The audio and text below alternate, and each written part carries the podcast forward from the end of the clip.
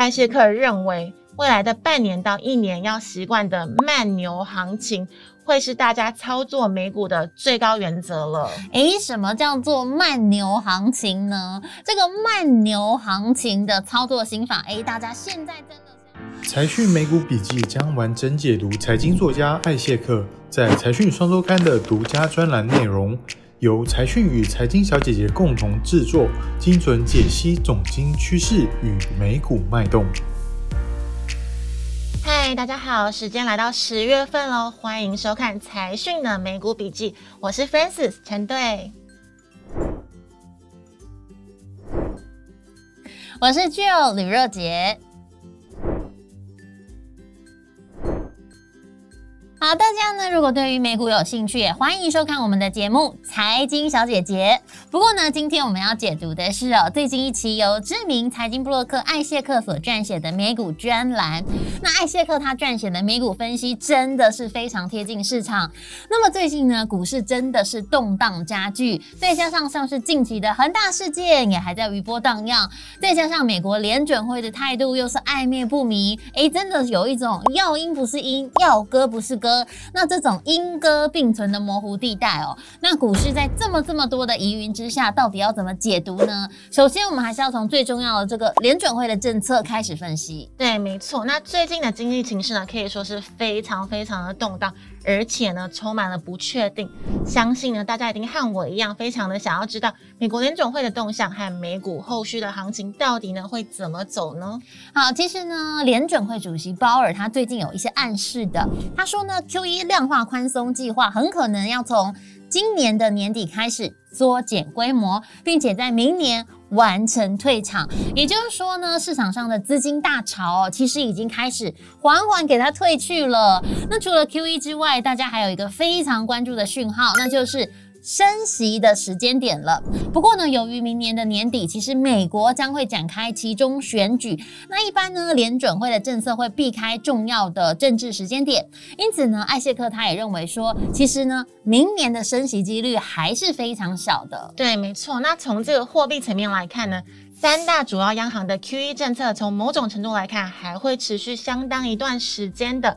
这个呢，也意味着缓紧缩的政策已经开始确立了，也代表呢，未来的半年到一年的时间，还是会有相当大的流动性释放进入市场。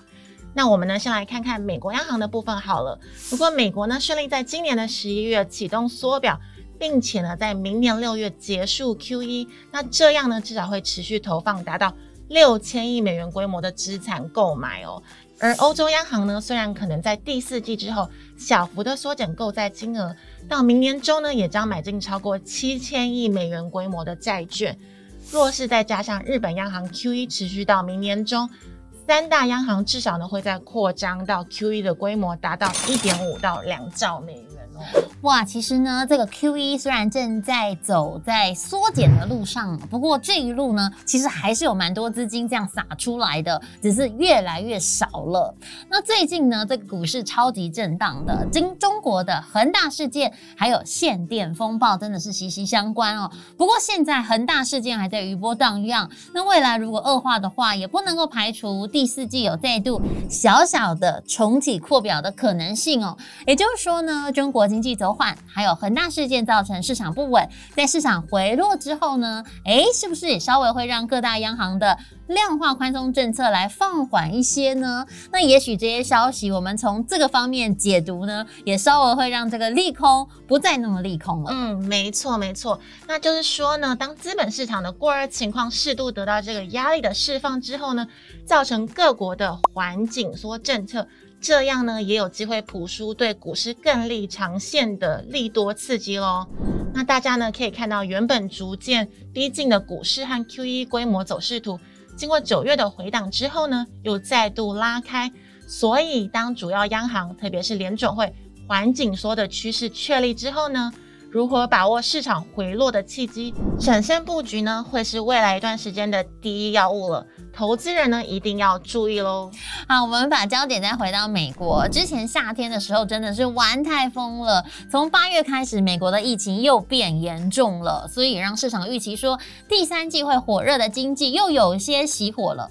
啊，不过同样的逻辑又来了，这样到底是好事还是坏事呢？那其实过热的景气呢，会让供应已经吃紧的供应链产生更严峻的供需危机，最终呢会推升恶性的通膨。那其实呢？这个呢，就有点像是一个双面刃的概念了。那经济呢，因为疫情减速，但是呢，又不能减速的太超过，导致失速，那最终呢，会影响总体经济复苏的大格局。那换句话说呢，只要能够确认景气在稳定扩张的路径上，再搭配稍微缓解的这个货币紧缩政策，对资本市场呢就是非常好的发展趋势了。所以说呢，其实这个经济走势跟资本市场会有联动是没有错的。但是呢，就像我们之前一直强调的，其实真正最大影响股市的还是各大央行的政策。那美国呢，现在自身的所得成长动能正在稳定复苏，而美国的内需动能呢，刚好有一点热，又不会太热。那这一方面能够支撑美国经济稳定增长，另一方面呢，又不至于过度的推升通膨，这样呢，也能够让联准会还会有一些不错的决策弹性。对，没错。那其实呢，还有像去年第三季到今年第一季的整体核心 CPI 趋势。略微的往下走喽，那所以通膨水平呢，看起来还是会维持一段时间，但是到了明年的第一季之后呢，整体通膨的水平就会大幅大幅的陡降，那到时候呢，联总会的紧缩压力呢，也会慢慢的趋缓了。不过我们也要提醒大家一下了，其实，在资金开始退潮的时候哦，股市的变动一定会加剧，而在 Q 一刚开始缩减规模的时候，跟 Q 一真正结束的时候，其实呢会引发股市不同程度的变动。我们现在呢要带大家从之前的历史经验来借鉴一下了。嗯，对。那从过往的历史经验来看呢，美国缩减 QE 购买的过程，因为整体看起来还是处于这个扩表的状态，那所以呢，跌幅大概是落在百分之五到百分之十一。但是呢，结束 QE 后的冲击呢，就会大上非常多了。三次呢都出现超过百分之十五的波段跌幅。九月的这一波美股修正，道琼和纳指跌幅都来到了百分之五点六，标普呢则是百分之五点二，已经初步满足缩减 QE 应该有的市场反应了。那值得大家注意的是呢，从联准会的过往经验来看，虽然缩减 QE 后美股还是多头趋势，但是呢步调和涨幅明显的缓和下来了。常常呢出现进两步退一步的趋势，那这也符合总体经济从复苏期较大波动过渡到这个成长期的稳定发展。货币政策呢，符合联总会稳定市场波动的大方向喽。没错，不过呢，最近市场上的确出现一些重大的利空消息，像是恒大呀，还有限电呐。当然，市场上有些人说，哎，那这会是中国的雷曼风暴吗？但是艾谢克认为说，哎呦，没有这么严重啦。的确，这些事件会一定程度的干扰市场，但还在可控的范围内，而且中国人行还没有出手干预哦，表示说这个情况应该。没有那么危急，因此不能说是中国的雷曼风暴啊。嗯，那艾谢克的观点，大家要好好做笔记了。